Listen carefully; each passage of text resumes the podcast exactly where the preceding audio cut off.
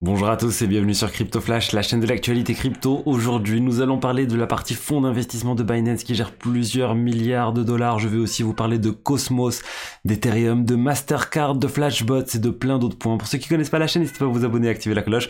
Tous les jours, une vidéo avec le meilleur de l'actualité crypto. Et pour l'instant, on continue même en vacances. On verra jusqu'à quand. Merci à tous ceux qui m'ont envoyé des messages depuis Montréal pour les bons plans, les recommandations, vraiment de très très bonnes choses que vous m'avez envoyées. Je continue de visiter et euh, pour l'instant, j'aime beaucoup.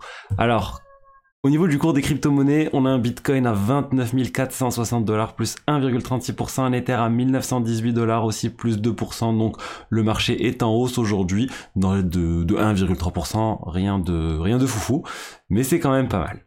Euh, je voulais commencer par vous parler de Binance et de leur partie euh, fonds d'investissement, leur partie VC ils gèrent en fait quand même 9 milliards de dollars, ce qui est énorme. Ils investissent dans énormément de projets crypto, Binance Labs.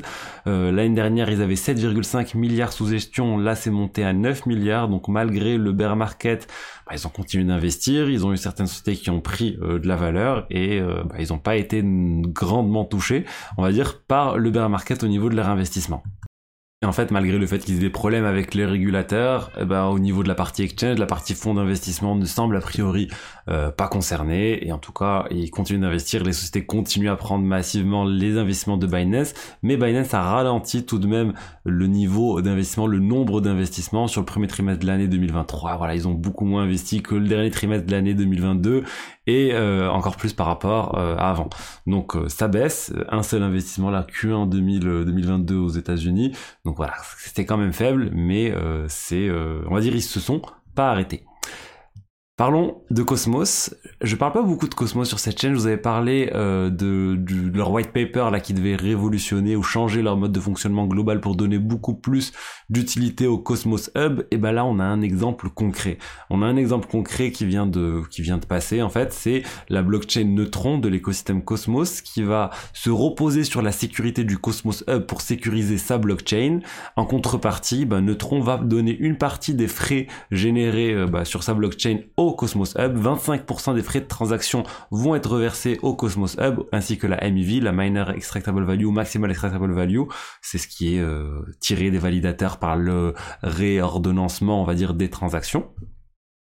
Et euh, ils vont aussi avoir, en fait, le Cosmos Hub va aussi avoir 7% de tous les tokens euh, neutrons, NTRN token. Donc on va dire, c'est l'idée en fait, c'est que tous les, enfin que le Cosmos Hub en fait euh, gagne de l'argent, gagne des tokens grâce au succès des blockchains qui sécurisent et que les blockchains qui sécurisent aussi bah, gagnent cette sécurité euh, partagée par un ensemble de blockchains euh, qu'apporte le Cosmos Hub et ça apporte aussi voilà en fait plein mal de choses à tout l'écosystème Cosmos alors qu'avant on va dire le Cosmos Hub avait une utilité limitée là on rentre sur une réelle utilité et du coup c'est aussi une bonne chose pour Atom etc. Donc voilà, c'est bravo en fait honnêtement à, l'écosystème Cosmos, ils font des choses, c'est assez innovant, ils, sont vraiment positionnés sur quelque chose qui est très euh, intéressant pour les développeurs qui veulent monter des blockchains assez euh, différentes. Personnellement, je suis pas exposé à cet écosystème, mais ça reste tout de même très intéressant ce qui est fait à ce niveau-là. Je voulais vous parler de l'Ether et de la quantité de staked Ether suite à la mise à jour Shanghai. Euh, bah, on a du nouveau. Concrètement, est-ce que ça a baissé, est-ce que ça a augmenté? Globalement, c'est assez stable. Il y a eu une légère baisse, oui, autour de la mise à jour, mais là, ces derniers jours, ça s'est stabilisé et on a même eu en fait euh, dernièrement plus de dépôts en fait qui arrivaient. Si on exclut là, c'est Christine Kim, je vais vous retweeter le tweet. Euh, si on exclut en fait les les les, les retraits partiels, et eh ben il y a beaucoup plus de dépôts total qui arrivent sur la blockchain que de retrait total. Donc ça veut dire que bah, les, les, personnes continuent de staker. Euh, c'est sûrement les institutionnels, c'est ce qui était prédit en tout cas par euh, pas mal de monde. Et on constate vraiment qu'il n'y a pas eu de départ massif, de fuite massive des capitaux suite au retrait euh, des Ethers qui est possible depuis Shanghai. Donc une très très bonne chose. Derrière la prochaine mise à jour là, Cancun qui devrait passer, ça vient d'être validé au niveau des développeurs Ethereum, ça va bien contenir EIP euh, 4844. E euh, donc pour pouvoir en fait pour pouvoir améliorer et réduire encore drastiquement les frais de transaction sur les solutions de niveau 2 sur Ethereum. Donc encore une fois, pas mal, euh, ça bouge pas mal sur Ethereum. Parlons maintenant de Mastercard. Mastercard avec une news euh, qui, est, qui, qui, a été publiée autour d'un nouvel, d'une nouvelle offre en fait de Mastercard pour apporter plus de confiance dans les transactions sur la blockchain. C'est comme ça qu'ils présentent tout ça. Globalement en fait, ils vont, euh, ils font, ils ont fait un partenariat avec plein d'acteurs différents crypto.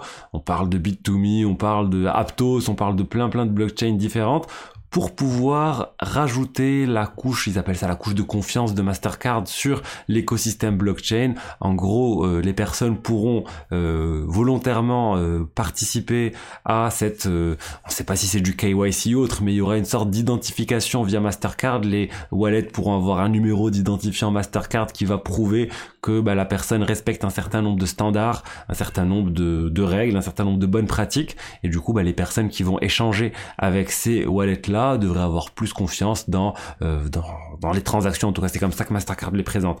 Après, moi, je suis assez euh, partagé vis-à-vis de ce type de news. C'est une bonne chose que Mastercard bah, continue de développer des choses et surtout sur les blockchains publics. Ils sont pas en train de dire on fait sur des choses sur des blockchains privées. Mais après, on est en train de donner quand même pas mal de pouvoir à une autorité centrale qui va pouvoir dire voilà, tel wallet, ok, on peut lui envoyer de l'argent parce qu'il est fiable. Tel wallet, non, on peut pas envoyer de l'argent parce que par exemple, il n'y a pas eu de, je sais pas, de KYC ou d'autres choses. Du coup, attention à ne pas avoir une dérive en fait et de revenir à de la centralisation sur quelque chose qui se veut quand même décentralisé. Et euh, pour finir, euh, actualité que j'ai trouvé assez sympa autour euh, est-ce que vous vous rappelez de Sandwich de Reaper, l'attaquant qui avait qui avait qui avait volé à peu près 20 millions de dollars aux attaqueurs qui faisaient euh, les sandwich attaques, les, euh, les, les, les, chercheurs en fait qui réordonnaient les transactions sur le réseau Ethereum, euh, principalement sur le réseau Ethereum, pour pouvoir tirer profit de certains trades qui sont réalisés par des personnes qui ajusteraient mal leurs trades, qui ajusteraient mal leur slippage eh ben euh, cette personne a réussi à voler 20 millions de dollars, je l'ai dit, aux euh, validateurs, euh, enfin à des euh, à des attaquants, enfin tout simplement, à des pardon, à des à des personnes qui faisaient des attaques sandwich. Donc c'est quand même assez puissant ce qui a été fait à ce niveau-là. Du coup, depuis, on l'appelait sandwich de Reaper. Et euh, là, en fait, ce qui est assez fou, c'est qu'il a contacté en fait Flashbot, qui est la société qui gère en fait les divers, euh, les principales solutions de, de, de coordination pour réaliser ce type de de, de, de MEV, de Maximal Extractable Value. Ils ont leur propre layer, etc il les a contactés en disant écoutez, vous j'ai trouvé une autre faille, je vous prouve que c'est bien moi euh, Sandwich de Reaper, mais ne m'appelez plus Sandwich de Reaper, appelez-moi Low Carb Crusader. Donc on pourrait traduire ça par euh, le, le, militant, euh, je sais pas, faible en glucides ou autre. C'est en fait il, il, est juste en train de dire ne m'appelez pas sandwich, moi je, je suis pas très sandwich. Et il leur a révélé une faille encore très très grave en fait sur le même solution qu'il aurait pu en tirer profit pour voler encore beaucoup d'argent, mais je pense suite au suite à ces 20 millions de dollars qu'il a obtenu, il, il, est plus trop inquiet à ce niveau-là et ça montre surtout que c'est vraiment un spécialiste de la MIV, un spécialiste euh, du fonctionnement même d'Ethereum et que bah voilà, il est maintenant il les aide à corriger euh, cette faille euh, à la seule condition qu'il appelle correctement maintenant Low Carb Crusader. Donc écoutez, voilà ce que j'avais à vous dire aujourd'hui sur les actualités crypto. J'espère que le contenu vous a plu. Si c'est le cas, n'hésitez pas à liker, à commenter, à vous abonner. Vous avez aussi des liens vers des exchanges partenaires plus bas tels que BitGet. Et je vous dis à demain pour la suite. Au revoir.